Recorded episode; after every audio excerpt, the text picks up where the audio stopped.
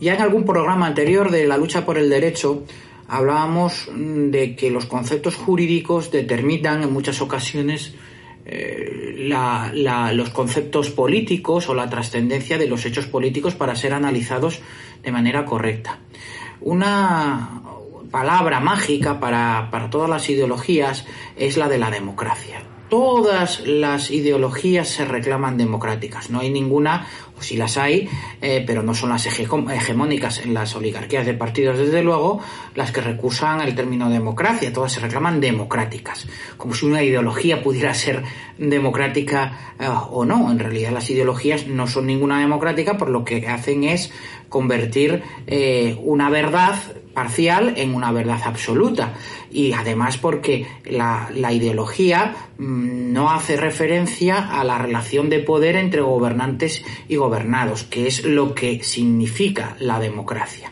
Por eso también hablar de Estado democrático o de justicia democrática es algo totalmente incongruente y erróneo. Ningún Estado puede ser democrático.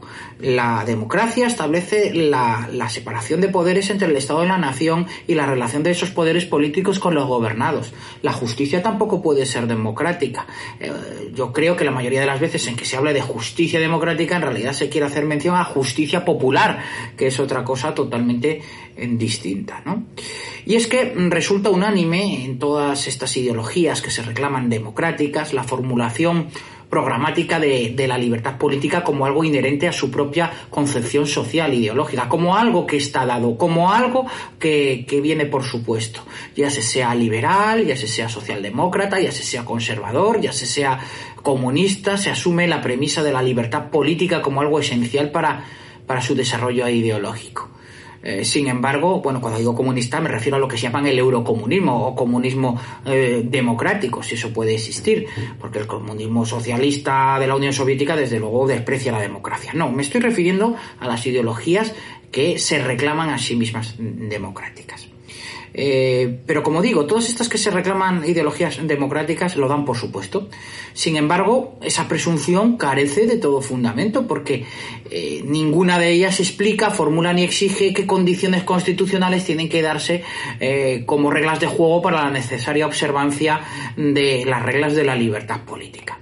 Consecuencia, la libertad política para las ideologías de la posmodernidad casi todas socialdemócratas, es un elemento preexistente al ser propio de su pensamiento, pero del que no se ocupan en absoluto ni merece la menor consideración técnica. Se da, como digo, por supuesto totalmente. Si además de ello las ideologías se organizan en estado de partidos y pueden llegar al poder sustrayéndolo, sustrayendo la libertad política a los ciudadanos y encastrándose en el Estado, como son las partidocracias europeas, la presunción de la existencia de libertad política cuando está totalmente ausente, eliminándole del debate público, es un útil anestesiante eh, para la sociedad civil. Se nos dice constantemente que se está en democracia eh, porque se vota cada cuatro años, cuando no existe ni separación de poderes, ni existe principio representativo. Pero eso sí, todos dicen que ellos defienden la democracia. ¿Pero qué democracia estáis defendiendo si estamos huérfanos de las más elementales reglas de juego que vienen a definirla como tal. En consecuencia, esa presunción que hacen las ideologías sobre el marco democrático es un, engaño y una falsedad total. La libertad política, lejos de ser un concepto abstracto o, o, preconstituido, es algo muy concreto y muy fácilmente articulable a través de unas muy pocas normas básicas, pero que deben ser inexcusablemente cumplidas, sobre las que antes me he referido, principio representativo y separación de poderes. No está ahí porque siempre estuvo, sino que debe ser articulada positivamente. Ahí reside realmente el valor de la técnica constitucional.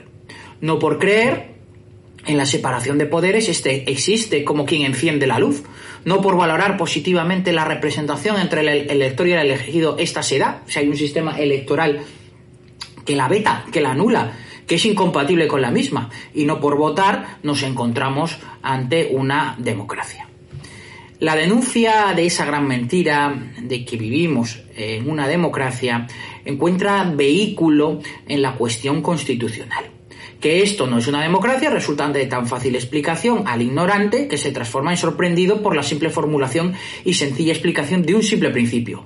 Donde no hay separación de poderes no hay constitución y donde no hay constitución no existe democracia.